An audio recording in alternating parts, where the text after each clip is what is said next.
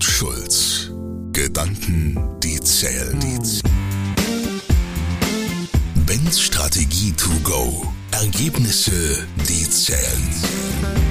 Mit Unternehmer und Berater Ben Schulz. Und los geht's. Die Frage. Geldverschwendung im Management. Sind Führungskräfte ihr Gehalt wert? Die Analyse. 1,1 Millionen Euro für den Vorstandschef. 688.000 Euro für reguläre Vorstandsmitglieder. Die Durchschnittseinkommen der Topmanager waren trotz Finanz- und Wirtschaftskrise großzügig. Diese Zahlen stammen aus der Studie Managementgehälter von 2010. Und was hat sich seitdem geändert? Nix würde ich sagen. So schrieb der Münchner Merkur 2021 sinngemäß. Millionengehälter trotz Corona-Krise. Während die Mitarbeitenden finanziell bluten, in Kurzarbeit landen oder ihre Jobs verlieren, geht's den DAX-Unternehmen und ihren Führungsriegen deutlich besser. Im vergangenen Jahr fragte auch die Süddeutsche Zeitung provokant, wie viel die Arbeit von Managerinnen und Manager wert ist.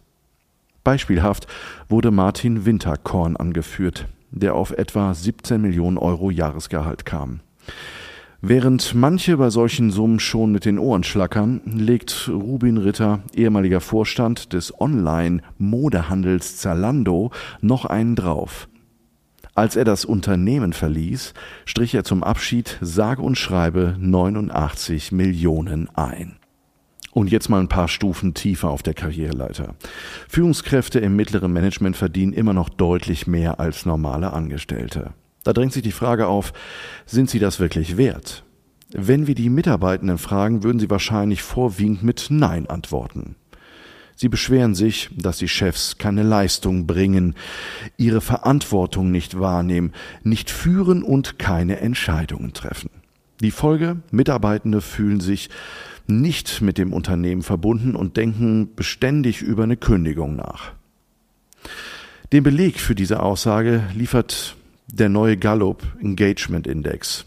Dort wird gezeigt, dass nur noch 13 Prozent der Befragten eine durch Führung geprägtes Arbeitsumfeld erleben, das in einer hohen emotionalen Bindung resultiert. Außerdem gab knapp über die Hälfte, also gerade mal 55 Prozent an, dass sie beabsichtigen, heute in einem Jahr noch bei ihrer derzeitigen Firma zu sein. Mit anderen Worten, die andere Hälfte will gehen. Wenn das mal nicht Alarmglocken schrillen lässt. Es ist also höchste Zeit, dass Führungskräfte an sich arbeiten und ihre Rolle endlich ernst nehmen. Nehmen wir zum Beispiel ein Unternehmen, in dem es eine Führungskraft gibt, die ein fürstliches Gehalt bezieht. Schauen wir jedoch genau hin, stellt sie sich in vielen Bereichen als Luftpumpe heraus. Große Worte, denen keine Taten folgen. Sie übernimmt keine Verantwortung, sondern schiebt es weiter. Sie fällt keine Entscheidung und die Leistung dieser Führungskraft rechtfertigt in keinem Fall das fette Gehalt. Diese Führungskraft lebt im Luxus, während ihr Team die ganze Arbeit schultert. Noch dazu wird dieses mit den Problemen allein gelassen. Die Führungskraft weicht heikle Fragen aus, verlegt Gespräche immer weiter nach hinten und versucht möglichst unsichtbar zu sein. Es besteht keinerlei Interesse an den Bedürfnissen und Anliegen der Mitarbeitenden. Die Kommunikation ist auf dem Nullpunkt. Von Transparenz und Vertrauen keine Spur. Der Chef versteckt sich in seinem Büro und lässt alle über seine Pläne im Dunkeln. Das hat verheerende Folgen. Misstrauen, Frust und ein beschissenes Arbeitsklima. Die Mitarbeitenden sind verwirrt und haben keine Ahnung, was sie tun sollen und vor allem, wofür sie es tun. Kein Wunder, dass die Leute dann kündigen oder nur noch Dienst nach Vorschrift schieben. Die Antwort, die zählt. Zu viele Führungskräfte verstecken sich hinter ihrem Titel. Sie übernehmen keinerlei Verantwortung für ihr Handeln und lassen ihre Mitarbeitenden im Stich. Das Problem in der Führung ist, dass es keine Ausbildung und kein Studium dafür gibt. Viele kommen aus der Position eines Mitarbeitenden in die Rolle und sollen jetzt plötzlich alles beherrschen. Aber Kummerkasten, Coach, Anführer und Manager in einer Person funktioniert nicht. Was also ist die Aufgabe von Führung? das, wofür sie ihr Geld bekommen. Mein guter Freund und Aufsichtsratsvorsitzender meiner Firma beschreibt es sehr treffend.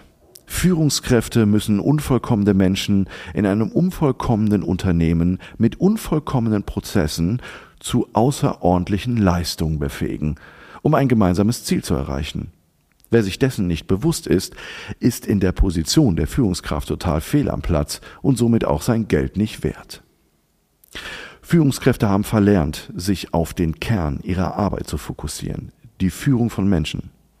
Sie beherrschen zwar die Fach- und Methodenkompetenz aus dem FF, doch meist sind die sozialen und kommunikativen Fähigkeiten fast schon verkümmert. Es reicht eben nicht aus, nur auf dem Papier eine Führungskraft zu sein.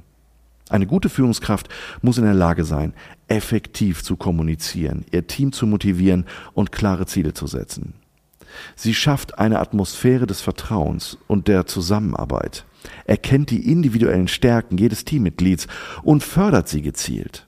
Es geht also nicht darum, als Führungskraft nur gut zu verdienen, sondern darum, ob das Gehalt gerechtfertigt ist. Nicht umsonst frage ich in meinen Führungskräfteentwicklungen immer, warum stehst du eigentlich auf der Gehaltsliste dieser Firma? Fragen an Ben. Ich freue mich in der nächsten Folge auf deine Frage. Fordere mich gerne heraus. Tschüss, bis zum nächsten Mal, dein Ben. Kohl und Schulz. Gedanken, die zählen, zählen. Mit Walter Kohl und Ben Schulz. Weitere Informationen im Internet unter kohlundschulz.de.